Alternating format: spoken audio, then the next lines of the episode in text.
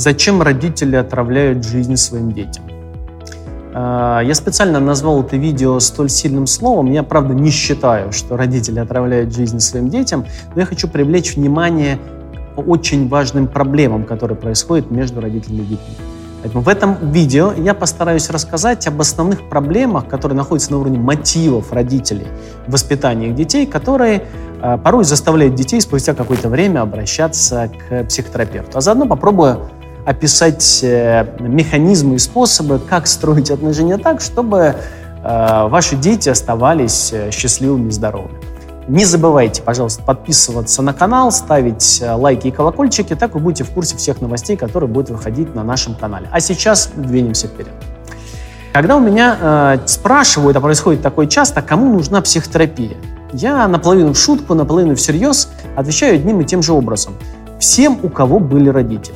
Хотите вы того или нет, я как-то понял одну важную вещь, э, что все равно мы испортим жизнь нашим детям все равно наши дети спустя какое-то время, как бы мы их ни воспитывали, любили их со всей своей мощью и остервенением, держали с ними дистанцию, строго воспитывали, баловали. Все равно, как бы мы с вами не поступили, педагогика обреченная наука, если говорить о детях, по крайней мере, как бы мы ни поступили, нашим детям все равно потребуется психотерапия. Я попробую описать сейчас какие-то примеры э, и какие-то классические ситуации – Э, которые встречаются между родителями и детьми, которые потом их приводят э, на психотерапию. Итак, первое, с чего начнем. Какие основные проблемы, э, с которые происходят в мотивах на уровне глубокой коммуникации между детьми и родителями? Первая проблема, наверное, одна из самых распространенных. Для нее еще такое специальное словечко придумали в клинике 20-го столетия – нарциссическое расширение. Попробую описать это простыми словами. Что это такое? Вот э, живет, живет все родители, как-то он прожил человек свою жизнь или уже проживает ее. И что-то у него получается, а что-то нет. Часть из того, что он задумал, реализовал в жизни, а часть нет. Ну, например, ему не удалось э, стать ученым и защитить даже кандидатскую диссертацию. Ну, например, там отец или мать, ну, этот мужчина или женщина, по природе своей перфекционист, уже 15 раз переписывают свою диссертацию, на защиту все никак не могут выйти. И потом вдруг, когда у них рождается ребенок, они обнаруживают себя на естественном желании, чтобы их сын или дочь был самым умным в своем классе, был успешным, был лидером, и чтобы, конечно, он защитил докторскую диссертацию. То есть, другими словами, мы хотим, чтобы наши дети реализовали то, что не удалось у нас. Вот я родом, например, из семьи потомственных военных. Ну, я сколько помню, там а, много-много а, поколений, все мои а, предки там, отец, дед, прадед, прапрадед, прапрапрапрапрапра и так далее, была такая привычка служить в армии. Я вырос на, на портретах людей в военной форме, в генеральской, в майорской, в, в капитанской. Это было как-то предметом небольшой гордости. И вот э, так сложилось, что мой дед, например, он оказался, он такой человек, как и я, прямой, вот хоть и теплый, очень заботливый, но очень прямой, и говорил все, что думает. Поэтому 16 лет он был старшим лейтенантом и вышел э, на пенсию в звании майора. Мой отец очень хотел стать полковником, а его дед хотел, чтобы отец стал полковником. И ему удалось это стать. Как вы думаете, чего хотел мой отец? Наверное, вы уже догадались, чтобы я стал генералом. И таким образом я попал в армию. Слава богу, я задержался там всего на 8 лет. Это вроде такой приличный срок, но, в общем, слава богу, не на 25, потому что папа мне говорил – когда я думал уйти из армии, сынок, первые 25 лет тяжело, а потом привыкаешь. В общем, мне хватило сил оттуда уйти. Я отказался быть семейным расширением. Это очень важно. Что вы начинаете реализовывать, как будто бы, я обращаюсь сейчас к взрослым детям, не свои потребности, а потребности своих родителей, потребности своих предков.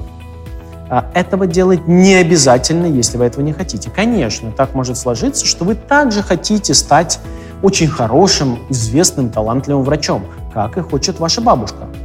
Или там ваш дедушка или ваш папа, который также был очень известным хирургом. И это нормально в том случае, если ваши желания совпадают. Когда меня спрашивают, как бы вы описали взрослого человека, я говорю примерно следующую фразу, что взрослый человек зрелый – это тот, который делает то, что ему важно, и то, что ему хочется, несмотря на то, что этого хотят его родители. Потому что иногда наши желания с родителями совпадают, не обязательно бороться с ними всю жизнь. Но вернемся к этому самому нарциссическому расширению. Мы хотим из своих детей сделать нечто, чему не удалось стать нам самим. И, конечно же, дети оказываются в заложниках у этой ситуации. Это а, бывает, э, что э, подобная ситуация начинает носить трагические формы. Вторая проблема, с которой сталкиваются э, современные отношения отцов и детей. Почему говорю современные отношения? Потому что большинство из этих проблем имеют корни середину вторую половину 20-го столетия, когда успех стал мерилом любви и наоборот. Быть успешным не просто модно, а жизненно необходимо. Поэтому довольно часто э, родители хотят, чтобы их дети стали успешными и постоянно поддерживают некое поле высоких ожиданий от них. И это само по себе неплохо. Плохо то, что в этот момент они а, оказываются не очень чувствительны к тому, что хотят на самом деле их дети. А что страшно их детям? А что болезненно для их детей, от чего э, хотят и кого любят их дети, от чего они боятся и не рискуют это предпринять. Родителям не досуг к тому, что происходит к жизни ребенка в этот момент. И вот это э, такое токсичное, на мой взгляд, э, рассогласование между постоянными высокими ожиданиями от детей, с другой стороны, нечувствительность к их собственным желаниям, формирует, конечно, такую ядерную гремучую смесь, и теперь дети уже во взрослой жизни начинают бежать, бежать, бежать вперед, хронически не испытывая удовлетворения от того, что они делают. И хорошо, если их накроет кризис 20, 30 или кризис среднего возраста, наконец хотя бы, чтобы задуматься о том, нет, я не так живу, как я хочу. А теперь представьте, что этот человек реализует ожидания своих родителей, все время достигает, ну, добивается успеха, и он понял в 75, что жил зря.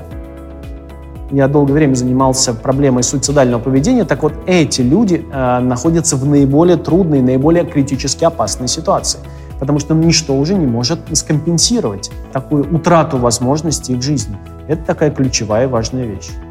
Следующий мотив, который мне важен, чтобы описать отношения родителей и детей, заключается в следующем. Если вы, родители, меня сейчас слышите, э, то я бы хотел обратить ваше внимание вот на что. На эгоистическую природу, в том числе отношения родителей и детей.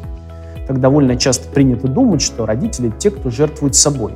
На поверку оказывается, что мы с вами реализуем совершенно эгоистические какие-то свои потребности, ожидания. И лучше держать их в сознании, чем за пределами. Ну вот какие мотивы бывают? Ну, например, мы хотим, чтобы дети нами гордились, чтобы мы сделали все для детей, чтобы жизнь их была счастливой. А, и если мы это делаем на уровне какого-то базового своего счастья и кайфа от жизни, это одно. В этом как раз не будет проблемы. В этом будет одаривание детей. А теперь представьте, что если мы решили похоронить всю свою жизнь, чтобы детям жилось хорошо, представьте, в каком долгу э, находятся дети. Мне очень важно ваше мнение, и очень важны ваши комментарии. Если у вас есть вопросы, смело задавайте их прямо здесь внизу под видео. Если вам понравилось видео, ставьте лайк, делитесь с друзьями и подписывайтесь на канал. Так вы будете всегда в курсе новостей нашего канала и будем всегда на связи. С вами был Игорь Погодин. До встречи в следующем видео. Буду рад.